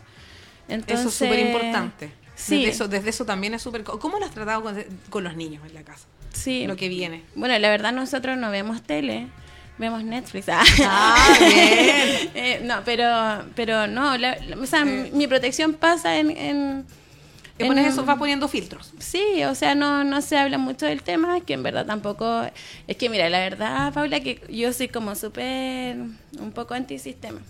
Entonces no me, no me estoy muy interesada, ¿cachai? Si bien uno está informado, pero no, no, no. Por lo mismo no estamos tampoco en un sistema educativo, yo no trabajo de forma dependiente, ¿cachai? Como que Sí. estoy Y un todo- poco alejada. Una, una razón de vida y también un estilo de vida. Claro. Mental. Sí, Sí. entonces yo, a mí me, me molestan porque me dicen, no sé, porque que tengo una, bur- que hago como bur- una burbuja, como que casi que vivo una burbuja, ¿cachai? O que, mm, o que hago secta, no sé, o puras cosas así, pero en el, en el sentido de que, de que mis creencias pasan, porque en mi caso, yo, yo lo veo de que al final eh, uno puede hacer cosas, si uno quiere tener cambios en su vida, uno puede hacerlo, ¿me cachai? Entonces, eh, a lo que yo voy de que mi, mi forma de, de colaborar es más que nada empoderar a otros, en, en tú ver cómo aguantas tu ingreso, en tú estudiar más, en, en tú tratar de, de ser el motor de tu vida, ¿ya? Y yo no, mi parecer es que yo no entrego ese poder a otras personas, ¿ya? Entonces, eh, no estoy muy muy, muy participativa en verdad en, en un tema político, sino más bien en el poder personal que tiene cada una de las personas. No Para dejarle hacer el cambio. Sí, Sí. Esa es mi mirada. Sí. Es súper válido. Es súper válido. Yo creo que, bueno, yo sí tengo que estar interesada. ¿En serio? ¿Pero por qué? Ah. Que No, porque es, como, yo creo que todo también va desde los roles. Yo creo que, un- que un tema, lo que yo lo escuchaba a Lorena, también es súper súper válido. O sea, yo creo que está el tema de las personas que trabajan en política, los que trabajamos en área de comunicaciones, los que trabajamos en temas sociales y también los que salen a marchar y, y- y los que están ahí la- desde la primera línea, no sé, los humoristas, todos. Sí. Tenemos este tema, pero creo que todo, como decíamos, el tema es el poder. El poder de que cada uno haga un cambio, porque Claro. podemos tener muchos temas. Eh, y, y- y, eh, Marlene, ¿tú cómo lo vives? Bueno, yo lo trato de vivir, eh, la verdad lo vivo con bastante preocupación. Y, y la verdad que yo no, yo sí que soy política porque fui consejera regional. Eh, hoy estoy a, a días de tomar una decisión si voy a enfrentar un tremendo desafío que ya les contaré en algún minuto Sí. de tomarlo porque todavía no lo he decidido. Y, mm, pero lo tomo yo, la verdad, con bastante preocupación, porque a mí me parece súper preocupante, estoy súper de acuerdo que hay que hacer cambios profundos, Mm. súper. O sea, no puedo estar más de acuerdo que hay que hacer cambios y no estoy no puedo estar más de acuerdo con las demandas sociales. O sea, absolutamente trabajé en una radio súper cercana a la gente, sé perfectamente desde mucho antes todo lo que la gente necesitaba, el tema de la salud, el tema de la educación, el yo trabajé con las personas en una radio muy cercana, entonces yo sé perfecto que este estallido social se veía venir. O sea, yo sabía que esto en algún minuto iba a pasar. Nunca imaginé con el nivel de violencia que nadie puede hablar. Pero de que uno tiene, uno está de acuerdo, y yo estoy de acuerdo con todas las demandas sociales, absolutamente. Hay que hacer cambios profundos, hay que hacer cambios profundos. ¿Sabes cuál es mi preocupación? Mi preocupación es que está tan polarizado. Mi preocupación es que, está, que, que este nivel de violencia y todo esto que está ocurriendo ya eh, está polarizado, está politizado. O sea, de verdad que eso me preocupa, porque no sé si se van a tomar las mejores decisiones, ¿me entiendes? Sí, yo, yo considero que de repente, tanto, a veces pienso que se gasta energía, o sea, a lo mejor va a ser medio lo que voy a decir, pero en pura tontería, en pelear, si, o sea, pueden, si van a aprobar o aprobar, ya está bien. Eh, pero vaya a votar y ya vaya a las poblaciones, vaya a ayudar a la gente, o sea, que en vez de agarrarse por WhatsApp, no sé, los 5 o 10 minutos, después la rabia, la energía interna, así como que no se hablan. Sea, hay gente que dejó de hablar familias por De esto. verdad. Sí, po, o sea, si usted que no sé qué cas que ve la tele, Marino, no sé, ya bien, y si usted no le gusta y que la cuestión no sé, bueno, eh, y de, en vez de en vez de andar hablando por Twitter, o sea, yo, mira, yo, yo creo que es súper válido que tengan sus expresiones, pero me perdí esa energía en ese tiempo, ¿por qué no van a ayudar a la gente? O sea, yo me pregunto y le pregunto a la gente que está aquí escuchándonos, o- oigan, de todos los que hablaron y todos los que fueron, fueron a votar antes. ¿Van a hacer algún cambio Claro. social? ¿Van a ayudar a otros? O sea, se han preguntado en cosas súper simples. Por ejemplo, ¿cuántas personas no tienen útiles plata para los útiles escolares? Así es. Oye, a todo esto, mañana voy a Pedro del Ah, Río ya, Bajo. pasa el dato. Sí, aprovecho de contar, ahora que tú lo mencionas, mañana voy a Pedro del Bajo con Paula Hasma, que es una chica que hace una labor social maravillosa en Concepción, y vamos a entregar útiles escolares a Pedro de Valdivia Bajo. Ya, bien, Para ayudar a una familia ¿sabes qué? Se pueden hacer tantas cosas. Es que yo creo que está ahí el tema de la colaboración y decir, oye, ¿sabes que hagamos esto? Yo lo, o sea, cuando fue el terremoto, hoy día estamos a 27 de febrero, la gente se unió, hacíamos novias comunes, ¿y por qué no nos puede volver ese espíritu? Si vamos a hablar del Chile que cambió, o sea, hagamos cambios reales. Y lo más importante para mí, y, y en eso Paula te encuentro toda la razón, me encanta la opinión que tienes respecto a que yo creo que acá hay que ocuparse, hay que Sí. ocuparse, hay que hacer cosas. Yo he hecho un trabajo en la radio y como consejera de terreno. Yo, Mm. mira, lo único que a mí me puede, y de hecho con todo el estallido social, yo estuve en muchas actividades, en Día del Niño, me invitaban de muchas juntas de vecinos, de los sectores más vulnerables, y gracias a Dios nadie nunca todavía me ve como política, porque lamentablemente hoy día eh, a los políticos no los quieren ver. Lo están funando. Los están funando. No, la gente me ve por la radio, porque Claro. yo siempre ayudé. Esto no es que hoy yo venga a decir, ay, soy política, estoy ayudando. Yo siempre ayudé en los bingos. Es que a mí me encanta. Siempre me gustó. eh, pasa algo muy anecdó- anecdótico. Yo se lo cuento a mi familia, a mis amigas, que a veces yo estoy más feliz que la gente que ayudo. No sé si me entiendes. claro. A veces, con solo prestar una ayuda, y yo, yo te la entrego la ayuda a ti, y después me voy a mi casa, y sabes que uno se siente tan. eh, Es una. eh, casi adictivo. No sé si me puedes entender, te lo prometo. Eres una ayuda lovers. Sí. Quisiera tener muchos recursos, quisiera poder eh, tener muchas posibilidades de ayudar y a mí me da pena. Y yo siempre lo digo, cuando voy a la agrupación, hasta las mismas juntas de vecinos, le digo, ustedes también como agrupación tienen que ser solidarios. Si todos fuéramos un poquitito, un poquitito eh, más solidarios, pudiéramos ayudar y pudiéramos unirnos, ustedes como radio, ustedes como programa, tú en, lo- en tu labor, créeme que este mundo sería tan diferente. Yo creo que acá somos muy individualistas, tenemos una sociedad tremendamente individualista. Y yo te digo que yo no digo que soy la mejor del mundo, yo trato, porque me gusta, trato de ayudar y de colaborar, pero sé que, ojalá, o sea, sé que hay muchas cosas que todavía tengo que seguir creciendo, pero lo más importante no es crecer como política ni como tú como, como con tu emprendimiento, lo más importante es crecer como persona, tratar de ser mejor, tratar de ser mejor hija, mejor mamá, mejor eh, jefa cuando tienes gente trabajando contigo, mejor comunicadora, poder entregar un mensaje de unión. Se puede, te prometo que se puede, lo que pasa es que hoy día está todo el mundo dividido, está todo el mundo peleando. Claro, a favor o en contra. Entonces, eh, yo creo que el respeto es como la clave. Sí. Bueno, también eh, vamos a volver a hacer menciones con respecto al- a nuestras eh, nuestras empoderadas auspiciadoras. Ya habíamos nombrado a Café Bisol, a... Ay, se me olvidó la otra persona. Sí, estamos... Estamos, estamos empezando a poquito, súper colaborativo, que también creemos como en, en- en ayudar a las pymes. Bueno, aquí yo les quiero recomendar a Wilds Origins, que es, se llama Origen Salvaje en inglés, que de Caitlin Jurgen. Y bueno, ella es, es una seca, porque tiene cremas naturales, eh, champús naturales y distintas cositas que sorteamos ahora y tenemos de responsabilidad de entregar a la ganadora que fue la semana Victoria Guerrero. Eh, y bueno, ella también nos está, está en la revista Empoderadas, la encuentran en sus redes sociales, en Wild Origins, que está en Instagram y en Facebook.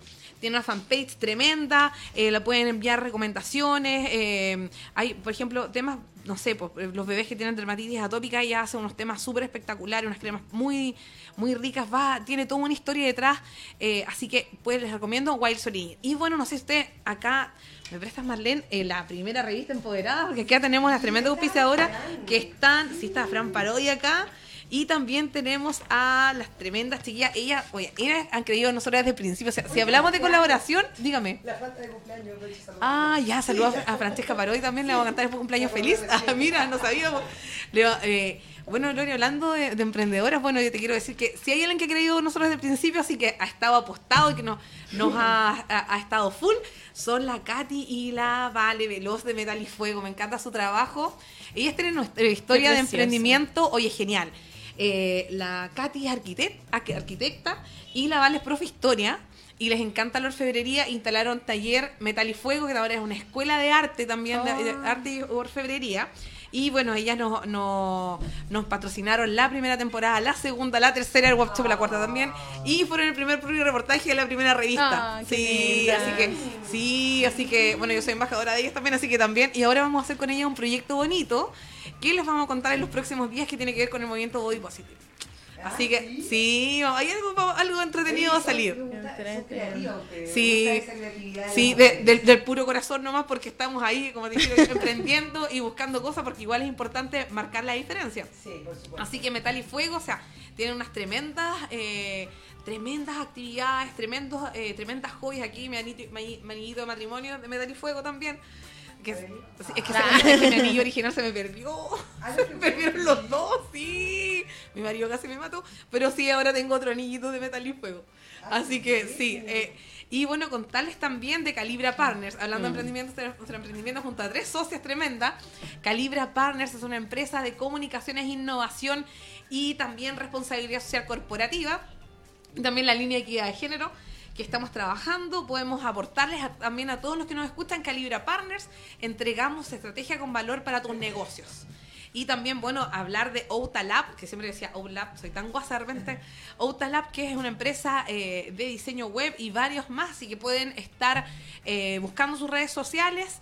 Pronto también vamos a estar, después por fin a Eric le voy a mandar todos los logos y todas las cositas ahí para eh, seguir mencionando a nuestros auspiciadores en este tremendo capítulo de Empoderadas. Y nos vamos con una canción para ir al- después ir al cierre y, y hablar aquí sobre los, los mensajes que nos vienen y qué es lo que se viene para Lorena Manríquez y Marlene Pérez en este 2020. Qué buen número. Sí. Poderosa. El año de la rata igual es mi Sí. año. Ah, bien, la lleva. Yo no sé lo que soy. Ah, sí, tengo un problema existencial. Ah. No, Sí. no sé si soy rata o parece que búfalo, pues. Lo vamos a buscar en, Ya, en- en a las redes sociales y vamos a volver eh, con, con, la, con la info y viendo qué, qué, qué cosas somos Pero cada una. el número ya me gusta. Yo cuando recibí el año, sé que tengo una sensación de que un año exquisito de... de ¿Un año esperanzador? cambio. Sí, pero sí, a mí me gusta esto cuando tú asumes desafíos y tienes cosas nuevas, me encanta. De verdad que siento que el 2020 suena como importante. Y debe ser porque cuando yo vivía con mis papás, el número de la casa de mis papás es 2020. Ah, bueno, sobre eso y más vamos a conversar al regreso. Oye, mira, no lo había pensado. Sí, nos vamos con una canción que está ahí Eric Oh, eligiendo. La... Sí, Eric es tan poderoso, Eric. Sí, la lleva. Ah, bien, me encanta esa canción.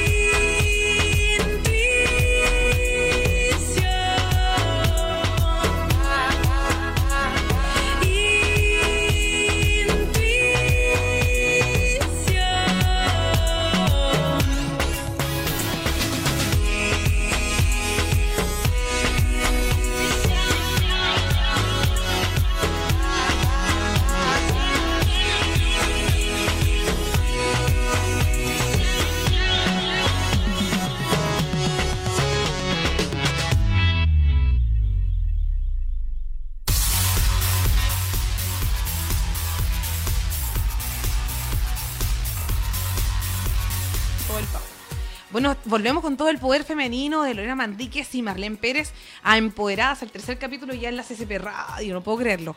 Eh, ha sido una experiencia exitosa en el tema de la radio, empezamos ahí, no puedo dejar de, de mencionar a Radio San Cristóbal también y Diario La Tribuna en Los Ángeles. Y ahora en Concepción aquí nos trae para hablar sobre empoderamiento femenino, porque marzo es femenino, chicas, y se viene con todo. ¿Cuáles son, ¿Qué es lo que viene ahora para cada uno de ustedes eh, en estos desafíos en este 2020?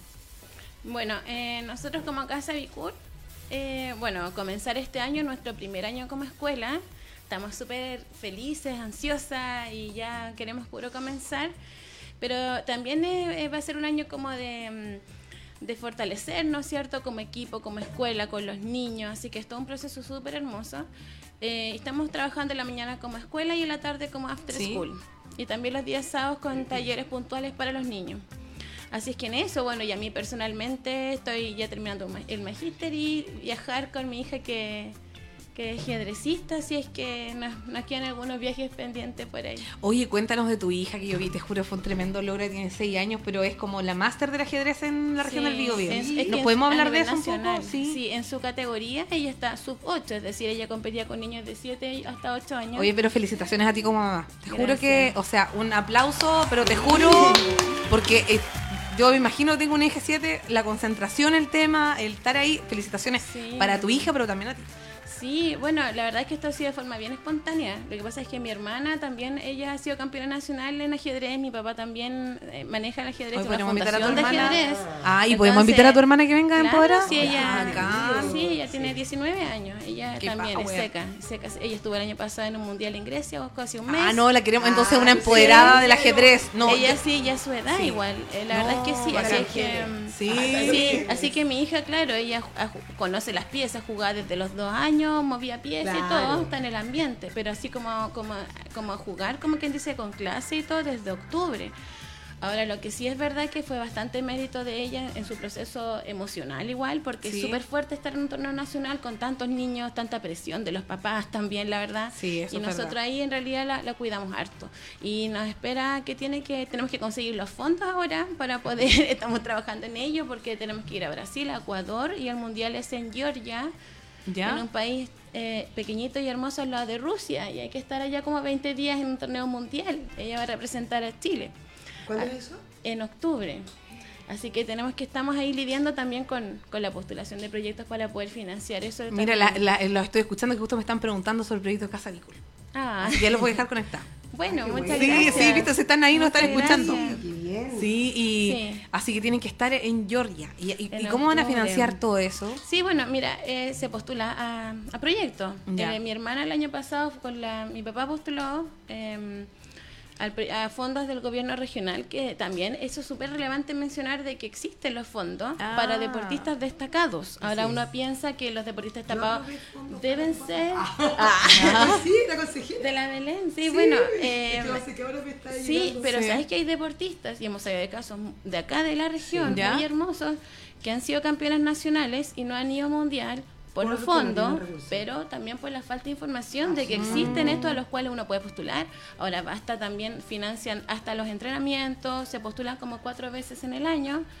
Eh, es súper relevante porque hay tantos deportistas, tanto eh, talento, que Sí. no tienen la posibilidad, o sea, tienen la posibilidad, pero no tienen tampoco por qué saberlo. sí. Entonces no hay mucha difusión acá también. Oye, si, si alguna persona que tiene alguna duda eso, te puede contactar por último para que lo oriente. Sí, claro, Sí. bueno, yo también trabajo ejecutando proyectos, pero... pero... No, te gusta proyecto, si tienes un diplomado. Oye, eso es súper importante lo que tú mencionas porque, bueno, yo fui consejera, como ustedes lo saben, y eh, la verdad que mm, eh, ahí hay un tema eh, súper importante y que se está fallando muchísimo y que es poder comunicar a las personas y que la gente sepa que tiene toda esta posibilidad de que el municipio tiene recursos y tiene proyectos, pero también el gobierno regional El gobierno tiene regional. proyectos y tiene recursos para poder dar a los deportistas destacados. Hay, hay un, un 2% también del FNDR que llega a la región, que también tú puedes hacer proyectos sociales, están los proyectos de seguridad ciudadana.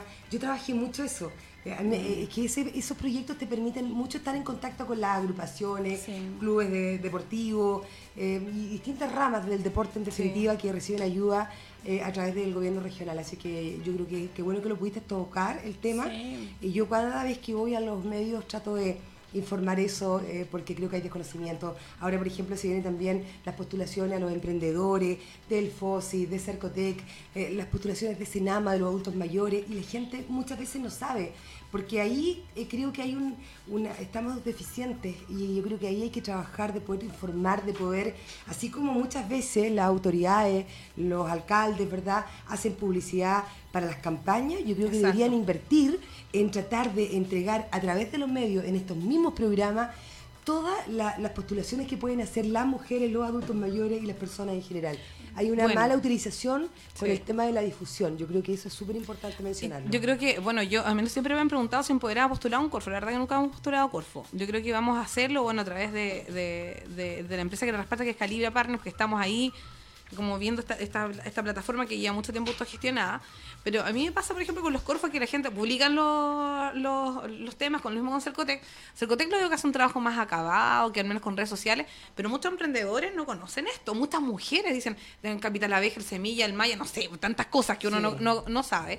Y enviarle, o sea, comentar la limitación que existe en estos espacios por último para mencionar de qué se tratan y, y, y- y de ir, porque están, est- ahora está hay un proyecto precioso que son los Innovafosis. Eh, Ay, me encanta. sí, son Hay una tema. ahora. Sí, ay, no tenía idea. Sí, tenía la que ver. tengo en mi teléfono. Sí, pero yo, no, eh, sí. creo que la voy a decir Pero bueno, ahí nos pueden también, te invitamos la también a que nos sí. envíen los datos. Sí. Sería súper bueno también eh, pasarnos los datos también de los proyectos y consultarlos. O sea, estos espacios están, están para eso. Como dices tú, de repente uno dice, oye, ¿quién me puedo orientar? Hay un, creo que hay una parte en algunos, eh, algunos proyectos que se puede pagar a una persona que haga las rendiciones o haga este tema de ejecución de proyectos que mucha gente no sabe. Eh, y bueno, invitarlos como a informarse con eso. Yo estoy igual súper metida en el entorno del emprendimiento, obviamente. Eh, Sí. Conozco todo el trabajo que se está haciendo, que es mucho, aquí se está haciendo mucho por el emprendimiento, pero eh, lo que falta, y yo me identifico, y de hecho es un sueño que yo lo tengo anotadito y todo, eh, que es como definitivamente trabajar con mujeres emprendedoras. Sí. ¿Por qué? Porque yo soy mamá, soy emprendedora y, y realmente a veces los, estos eh, espacios de trabajo colaborativo, todas las charlas, todo, eh, hay mucho recurso invertido, pero igual hay poca participación y siempre son los mismos segmentos. Es decir, que son como siempre estas startups súper innovadoras y súper bacanas y todo. Claro. Y la, la mujer emprendedora, la mamá emprendedora, no puede ir a esto a las O sea, 7 yo, la por ejemplo, tarde, voy a las startups y digo, claro, millennials y todo, y como que me mira y casi como vieja. Entonces, Claro, y, y- uno decide es que sean como- espacios para niños, que donde podías eh, llevar los, los, los niños allá, que puedan jugar. Claro. Eh, chuta, eh, yo creo que igual eso es como... Mira, ¿sabes, por ejemplo, en Chillán, yo creo que en Ñuble destacar que ellos nos llevan como la ventaja en hartas cosas. Nosotros, si bien acá en Concepción hay una mesa de emprendimiento en la que como Calibra Partners nosotros participamos en representación de Empoderada, pero pasa que esta mesa de emprendimiento sí est- estamos distintas entidades participando, eh, pero y, y a nivel general no hay una asociación como gremial. Y en, en Ñuble están las emprendedoras Ñuble, que la libera Jessica Artiaga. Y ellas empezaron como a formarse distintas mujeres en este tema y empezaron primero con, bueno, ahora se creó un WhatsApp de eh, emprendedoras Conce. Eh, pero empezaron así y empezaron ya a formar cosas y ahora son una asociación gremial. Y están postulando proyectos, van a dar su testimonio el, el- el lunes 9 de marzo en, en Mujeres Inspiran en Ñuble, donde nosotros también vamos a estar apoyando. Eh, vamos a entregar la revista ya también, pero ellas tienen un, un tema super power, entonces Conce, que es como la cuna de innovación y emprendimiento, así como es la cuna del rock, yo creo que también es eso, o sea, eh, yo creo que falta, y ahí falta, no sé si la patita de alguien que diga, ¿sabes qué? Ah, Formemos mujeres emprendedoras y hagámoslo. Ahí no, Sí. hay un nicho importante de poder transformarnos en algo. Absolutamente. Y como tú dices tú, o sea, un cowork femenino, faltará una asociación de mujeres, pero algo que articule. Nosotros como mesa hemos hecho varios Sí. hitos, pero falta que las emprendedoras nos articulemos. Sí. Ok, sí, Hay que unir sí. voluntades. Sí, Sí, sí. yo creo que acá todos son importantes para que se pueda realizar ese eso que tú mencionas. Sí. Que Ese segmento está un poquito dejado de lado, encuentro yo, en cuanto a la accesibilidad de, de, la, de las charlas, de, la- de todo lo que se está haciendo, que es mucho, pero las mamás que no tienen tanto tiempo, entonces de pronto hay que ver cómo, cómo coordinar y cómo poder llegar de forma efectiva a ellas. Sí. Marlene, y este, este 2020, co- ¿qué, ¿qué viene para ti? ¿Cuáles son tus desafíos? Te hablamos de que es un número poderoso que te Sí. identificas desde de, la casa Oye, materna, me acabo de dar cuenta. materna y paterna para que no Sí, Sí. Sí, pero me acabo de dar cuenta porque no lo, la primera día que lo, que lo veo, digamos que cuando recibí el 2020 estaba como con- sentía como que era un número Que que, te me, marcaba. me producía, claro. Y, mi- y la casa de mis papás es 2020. Guau. Qué simpático, lo acabo de decir. Estaba dentro. Estaba dentro, eh, sí, este, este año es un año para mí, eh, Paula, eh, de, mu- de un desafío tremendo eh, que se me está presentando, digamos, pero que todavía no he tomado la decisión y por lo tanto mm, no lo voy a comentar eh, eh, mayormente, pero es un desafío en lo político que es un gran desafío, pero eh, que me encantaría poder asumirlo, pero soy Sí. tremendamente responsable. Eh, creo que hoy día estamos viviendo tiempos muy complejos y por lo tanto eh, creo absolutamente que una de mis virtudes es no ser ansiosa y creo que Dios siempre me ha ayudado mucho, como lo dije al inicio. Te ha la orientado. Sí, me ha orientado y todavía, y, y sé que tengo que tomar decisiones pronto, y pronto, más pronto de lo que tú te puedes imaginar, pero yo sé que va- eh, un día me voy a despertar y voy a decir, hoy día es el momento para asumir este desafío o para decir, espero un año más, un tiempo más para poder tomar otro, otro desafío. Me encantan los desafíos. Creo Sí. que las mujeres hemos demostrado que tenemos las mismas capacidades, que somos talentosas, que somos súper necesarias. O sea, es que yo te escucho, escucho lo que hemos hablado de las emprendedoras, yo tengo tanta, o sea, tengo, me gustaría tanto poder darle una, eh, una, una posibilidad real para hacer lo que tú estabas mencionando. Me encantaría, yo creo que acá las autoridades, si bien es cierto, se trabaja con el emprendimiento, ¿cierto? Pero acá hay que unir voluntades, que hay que trabajar todos los medios de comunicación. Todos tenemos que juntar una pieza perfecta para que realmente esto funcione. Sí, bueno, creo- y, y yo creo que también ahí el rol de las mujeres en política es súper clave. Sí, Hay una brecha, en este momento no, no, no, no se me vienen a la mente cifras, pero sí, por ejemplo, eh, la Fundación Descentralizada estuvo realizando al, al, al alero de los fondos que tiene el Cerramec, Sí. eh, que, que- que lleva la directora que es Lizeth Wickerlin. No sé si lo pronuncié bien, pero saludos a Lizeth también, que, está Eh, haciendo- que hace un ella. tremendo Sí, trabajo. Eh, decir que que bueno, o sea, eh, había una brecha importante, muchas veces dicen, no, yo soy concejal, porque no, eh", o sea, hay muchas cosas que uno deja, o sea, me imagino que tú has dejado de, de lado a nivel familiar y que han tenido costos en el tema de estar en política. Es lo más que el costo más alto que uno tiene Sí. estar en política es eh, lo que descuidas a tu familia. El tiempo de calidad es clave. O sea, es clave. Lo bueno que mis niñas están acostumbradas que yo siempre he trabajado como mucho. Entonces ya tienen como esta dinámica, pero el tiempo de calidad es clave. Pero la verdad es que uno descuida mucho la familia porque uno es, como lo que te mencionaba. Además que cuando tú eres responsable y cuando yo gané, cuando gané eh, de consejera, gané con una votación altísima, fui una mayoría junto con Patricio, Patricio Kuhn. Entonces, eh, fuimos la mayoría de 37 candidatos. Entonces, cuando tú sientes que yo no tenía plata para hacer campaña, cuando yo hice una campaña súper austera y sola, eh, entonces, obvio que siento una tremenda responsabilidad. Sentía que tenía que trabajar, trabajar, trabajar. Y la verdad que me obsesioné y trabajé muchísimo. Bueno, por lo mismo también hoy día me están ofreciendo este nuevo desafío. eh, que en una semana, en dos semanas más, yo creo que ya tengo que tomar la, dec- la decisión definitivamente. Pero me he dedicado a estar en la calle, a estar con la gente, a escuchar a las personas. El sábado tengo una actividad súper linda, me encantaría que te pudieras sumar, que es una actividad de mujeres. Ah. De mujeres porque creo que las mujeres tenemos mucho que decir. Y, y todas las mujeres juntas. Yo no acepto la discriminación. A mí me molesta que cuando entre las mujeres nos descalificamos. Acá tenemos que todos sumar. Tú, eres, tú podrías ser un tremendo aporte con gente que necesita mucho empoderamiento, mucho... eh, hay una coaching que tú- yo la acabo de ver acá, virtual. No sé si... la... eh, ella se llama eh, Victoria. Sí, la Victoria Clesi. Ella. Sí, es Eh, seca. mira, porque a veces la gente no puede salir de su casa. Y de repente hay personas súper profesionales Mm. que a veces a través de las redes tú puedes... Vamos a tener gente de todos los ámbitos. Comerciantes que lo están pasando tan mal, gente emprendedora, bomberos, carabineros. Eh, Va a ser una invitación, va a, un- va a ser algo no abierto. es abierto, Ya. no, no es abierto, pero ahí hemos tratado de tomar todos los mundos. Ah, pero qué las bueno. invito, si quieren Sí. sumarse feliz en el Hotel Terrano. Eh, y, y la idea es esa, un poco eh, juntar todos los mundos y soñar, digamos, y, y escuchar qué es lo que quieren realmente, porque lo que quieres tú puede ser muy distinto a lo que quiere una persona que es dirigente social.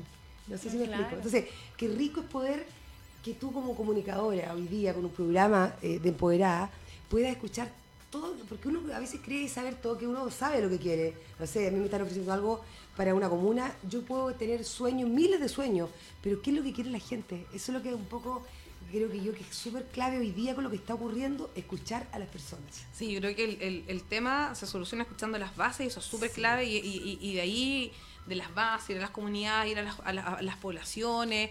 Yo creo que, bueno, desde ahí también nace, bueno, varios temas que vamos a ir conversando también eh, desde de los años, uh, hace mucho, mucho tiempo, del tema, por ejemplo, de las mujeres pobladoras.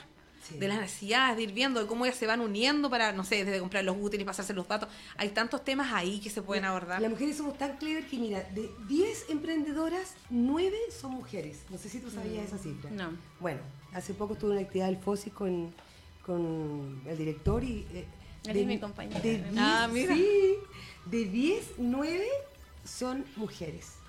Eh, de las dirigentes sociales, Mm. la gran mayoría de las dirigentes de las que, de- a pesar de que tienen marido, casa, supermercado, que es lo que tengo, que es lo que tenemos todas, ¿verdad? Ellas, además de eso, hacen un trabajo que es gratis y que eso es lo que yo más Exacto. valoro, porque yo por ser consejera me pagaron un sueldo.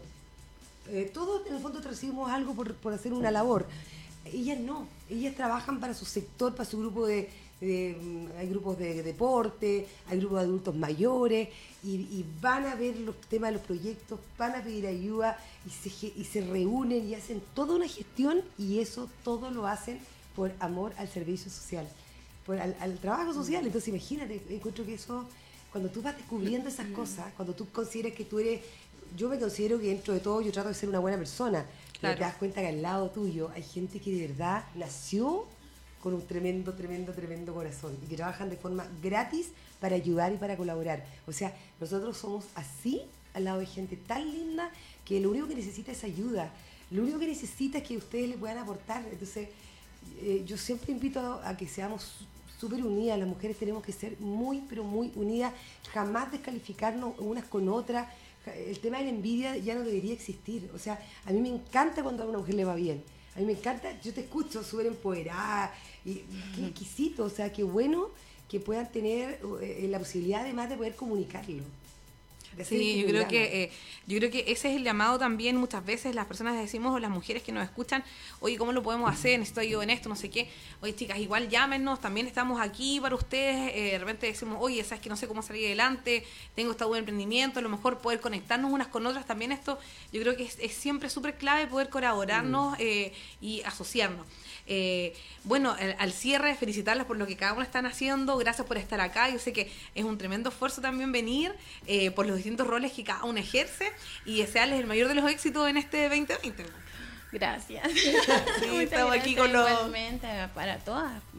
Es un Sí. año súper importante a nivel, yo creo que casi que histórico, eh, social, de todo, un año muy bonito y, y que van a pasar muchas cosas. Así que para todas las personas que, que también están ahí escuchando, mucha buena energía y, y eso. Sí. Sí. Sí. Bueno, yo también agradecerte, Paula, mucho. A todas las empoderadas, veo acá la, la foto y la, veo que hay distintas edades y que son todas eh, muy power. Y a mí me gusta mucho eso, que, que trabajen juntas y que puedan cada una colaborar. Todas tenemos eh, habilidades para algo y, y cuando tú te unes se pueden Sí. hacer grandes cosas. La, re- la revista, eh, hay tanta gente eh, emprendedora, hay tanta gente innovadora que me encanta, creo que el tema de la innovación es clave, así que nada más que felicitar por el trabajo que están realizando ambos los medios de comunicación y creo que ustedes tienen que saber que ustedes con este programa están llegando a muchas, a muchas personas, entonces tienen una tremenda responsabilidad social, no lo olviden nunca. Sí, sí, Estamos, eh, eh, estamos como en eso Sí. también y yo creo que eso también es súper clave para seguir, eh, seguir trabajando en lo que nosotros hacemos. Creemos que empoderadas justamente eso, nacimos, ¿cierto?, de, de, de esta, mm, de esta idea de, de poder eh, y generar, de poder ayudar, de seguir aportando. Así que queremos que también ustedes nos envíen, su, su- envíen sus emprendimientos, nos envíen sus ideas. Ahora marzo femenino se viene un tema power. Sí, vamos, sí. vamos a estar eh, en los próximos capítulos, vamos a confirmar. Vamos a hablar en marzo sobre lo siguiente. Les quiero contar un poco de la parrilla que se viene en marzo. Vamos a estar hablando sobre. eh, eh, primero, el- con Cristina Smith, eh, ella es, hizo- es una fotógrafa y realizó intervenciones con eh, bailarinas de distintos ámbitos en los lugares que fueron eh, más emblemáticos acá. eh, como una expresión social, pero todo este despertar que, que tuvimos a nivel general. Después vamos a hablar de rompiendo los estereotipos, eh, de hombres que rompen estereotipos, vamos a estar eh, con ellos también en, en este programa. Queremos hablar un poco sobre lo que es feminismo y por qué queremos hablar de eso, de qué, lo- qué es ser mujer, mujer como sujeto de derecho, cómo podemos apoyarnos. Y ahí vamos a estar también con algunas otras sorpresitas. Qué bueno. Así que muchas Y gracias. bueno, un saludo grande eh, a ustedes y a todas las personas, obviamente, que, que están viendo eh, el programa. Y espero yo que marzo sea un gran mes. Yo soy, como lo digo siempre, una optimista crónica. Eh, siempre quiero creer que las cosas se pueden arreglar, que podemos, eh, que tomemos conciencia, ¿verdad?, de que no puede seguir este nivel de violencia, hay que retomar el orden, hay que luchar por las demandas sociales, hay que seguir luchando por los cambios que se necesitan, los cambios reales que tienen que existir en el país. Eh, y por lo tanto, pero todo tenemos que hacerlo de la mejor manera porque no podemos eh, echar a perder esta- este, este país que nos ha costado tanto construir, ¿verdad? Y que hay tanta gente, cuando uno viaja nos admiran tanto en algunos lugares que por lo que, que tenemos que cuidar nuestro país, tenemos que tratar, tenemos que poder conversar, tenemos que poder llegar a acuerdos, tenemos que lograr salir adelante sin Sí. destruir lo que tanto nos ha costado. Solo eso y gracias, mil gracias a todos ustedes. Sí, bueno, yo quiero contar que ya tenemos eh, la ganadora del, del sorteo, que era un café helado para dos, para amigas, amigas con amigas. Sí, Eh, tenemos Marlene Pérez y Lorena Martínez. No, no, Enrique Martínez, pero dije no, que me estaba acordando de la Lore. Sí, pues mi, mi, mi, mi socia y comadre, mejor amiga del mundo mundial. Saludos para Lorena Martínez, a la Karen Brown que me están escuchando. Ay, la Karen Sí, la Karen Brown, la Karen Muñoz también, eh, que la queremos mucho. Y también para la ganadora es Mary Acevedo, porque también eh, tenía puntos extra, nos dijo que el playlist era... O sea, también tenía puntos extra por eh, compartir la página y también por darnos una canción para el playlist de Empoderada. Con la canción Yo no soy esa mujer de Maurina Rubio, ¿la tendremos por ahí, don Eric? Ay, qué buen tema. Sí, la vamos a poner, así que les invitamos a dejar sus temas también, chicas, para que nos envíen WhatsApp. Eh, no sé si hubieron WhatsApp en esta en este capítulo, ¿no vieron? Ya, chicas, tuvieron medias fomes hoy día para enviarnos com- Sí. comentarios. Entonces, Así que, Queda, queda en las redes del programa. sí, en las redes sociales de Sí, CCP Radio y de Empoderadas. Ya, muy bien. Para compartirlo Sí. ahí. Para que muchos conozcan ese Exactamente, sí, la CCP Radio la lleva, así que vamos, vamos, vamos a estar en el REC este fin. Bueno, yo no sé si voy a poder ir, yo creo que voy a tener que ir al REC infantil. Pero así que desde ahí voy a transmitir en vivo sí, con. sea todo un éxito. sí, mis bendiciones van a terminar animando el programa, yo creo, es lo más probable. Salieron- Hasta las guaguas me salieron empoderadas aquí, en esta familia, sí. Así que tengo una paciencia, no sé.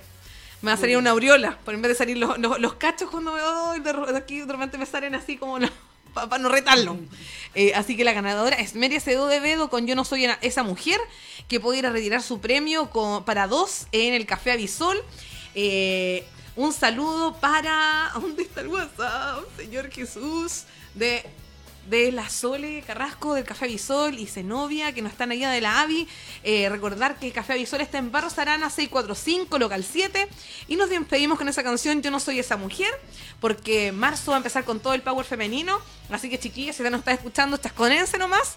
Y le tienen todo el permiso porque todas tenemos una historia que contar. Soy Paula Cifuentes y todas somos empoderadas.